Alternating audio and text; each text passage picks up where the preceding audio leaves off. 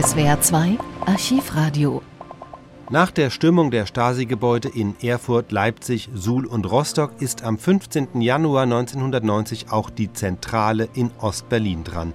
Es ist der Höhepunkt der Proteste. Wütende Bürgerinnen und Bürger stürmen die Zentrale in der Normannenstraße.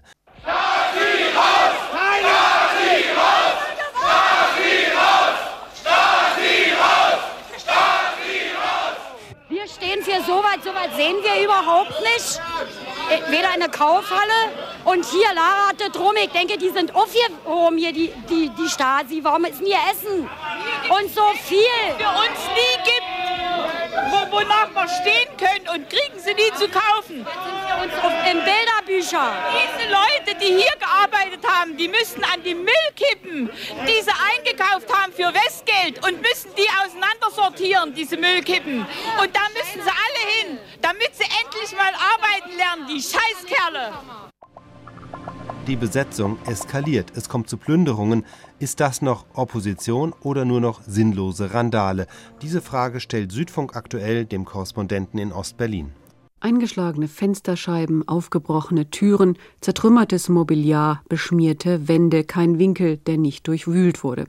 Gegen 17.30 Uhr gestern Abend stürmten rund 2000 Menschen das Stasi-Gebäude in Ostberlin und verwüsteten es binnen einer Stunde völlig. Aus der friedlichen Revolution wurde Randale. Gerhard Rhein in Berlin, Sie waren gestern Abend nach der Besetzung im Stasi-Gebäude selbst und konnten sich dort umschauen. Wer waren die Menschen, welche Gruppen waren da an dieser radikalen äh, Stürmung beteiligt? Naja, also natürlich, äh, Frau Landzettel, da wurde nicht alles völlig zerstört, um damit anzufangen. Dieser Komplex an der Magdalenenstraße, das liegt an der Ausfallstraße nach Frankfurt-Oder im Bezirk Lichtenberg, ist ein riesiger Komplex von großen, verschiedenen Gebäuden. In einem Gebäude ist ziemlich Randale gemacht worden, ist ziemlich viel zu Bruch gegangen. Die vielen großen anderen Häuser, die alle zu dem Komplex gehören, sind unbeschädigt. Eingeladen hatte ja das neue Forum zu einer Aktion mit viel Fantasie und ohne Gewalt, um symbolisch die Türen dieses Stasi-Komplexes zuzumauern, das schon am Nachmittag von allen Stasi-Mitarbeitern verlassen worden war.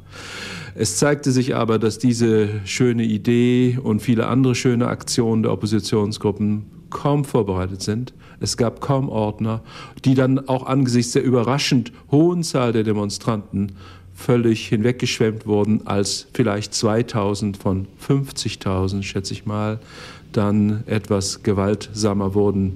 Ich denke, es lag daran, dass diesen Demonstranten keine wirkliche Information äh, zugekommen war. Sie sahen im Haus ein paar Lichter an und ausgehen und dachten, die alte Stasi arbeite danach und schaffe äh, allerlei Materialien weg. Und dann haben sie das Haus gestürmt und haben unten im äh, Keller, ich war dann später da gewesen, ein riesiges Lager gefunden mit schönem Wein, schönem Sekt, herrlichen Konserven, äh, Aal und Fleisch. Und da war die Empörung so groß, dass dann etwas einsetzte, was man nur mit dem Wort Plünderung äh, bezeichnen kann. Das heißt aber doch, dass man im Grunde genommen, die, dass die Opposition weiter solche Demonstrationen und Aktionen durchaus durchführen kann. Sie muss sie nur anders planen. Ja, und es, man muss ja dazu sagen, dass in vielen Städten der DDR Bürgerkomitees diese Stasi-Gebäude längst übernommen haben. Es gab gestern zufällig, absichtlich ein Treffen all dieser Bürgerkomitees in Ostberlin, die in der Provinz all diese Sachen schon längst vollzogen haben. Und da habe ich mitgemacht und mitgehört, mitzugehört, wie die sich lustig machten über die verschlafenen Berliner, weil in Dresden, in Erfurt, in Rostock, in der freilich überschaubaren Provinz der DDR all diese Aktionen friedlich, deutlich und bestimmt durchgeführt sind. Und die Berliner sind wir mal wieder ganz am Ende. Das liegt auch ein bisschen daran, dass natürlich in Berlin die Stasi mit so viel Apparat, mit so viel Macht deutlicher noch in Erscheinung trat als vielleicht in den Städten der DDR. Aber haben denn die Oppositionsgruppen überhaupt die Mittel, um sowas noch so vorzubereiten, dass es wirklich sicher sind? Gibt es überhaupt so viele Ordner, die bei einer solchen Menschenmenge für Ordnung noch sorgen können? Ich glaube nicht. Alles geht durcheinander, alles geht ungeordnet. Und wenn man, ich war da bis Mitternacht, diesen jungen Leuten zugehört hat, ganz liebenswert und ganz bestimmt, wer eigentlich diese revolutionäre Veränderung in der DDR trägt. Das sind ja wenige entschiedene, überwiegend junge Leute. Das ist natürlich ein großer Unterschied zu den ich sage das nicht gern, zu den Massen auf der Straße, die oft ganz andere Vorstellungen haben als diese Oppositionsgruppen, die friedlich bleiben wollen, gewaltlos auf jeden Fall, als die viele Menschen, die so viel haben ertragen müssen oder auch einfach angepasst gelebt haben, dass das, was sie da in ihrer Wut ausdrücken, wohl auch ein bisschen Wut und Zorn über sich selber ist, dass sie es so, so lange ertragen haben.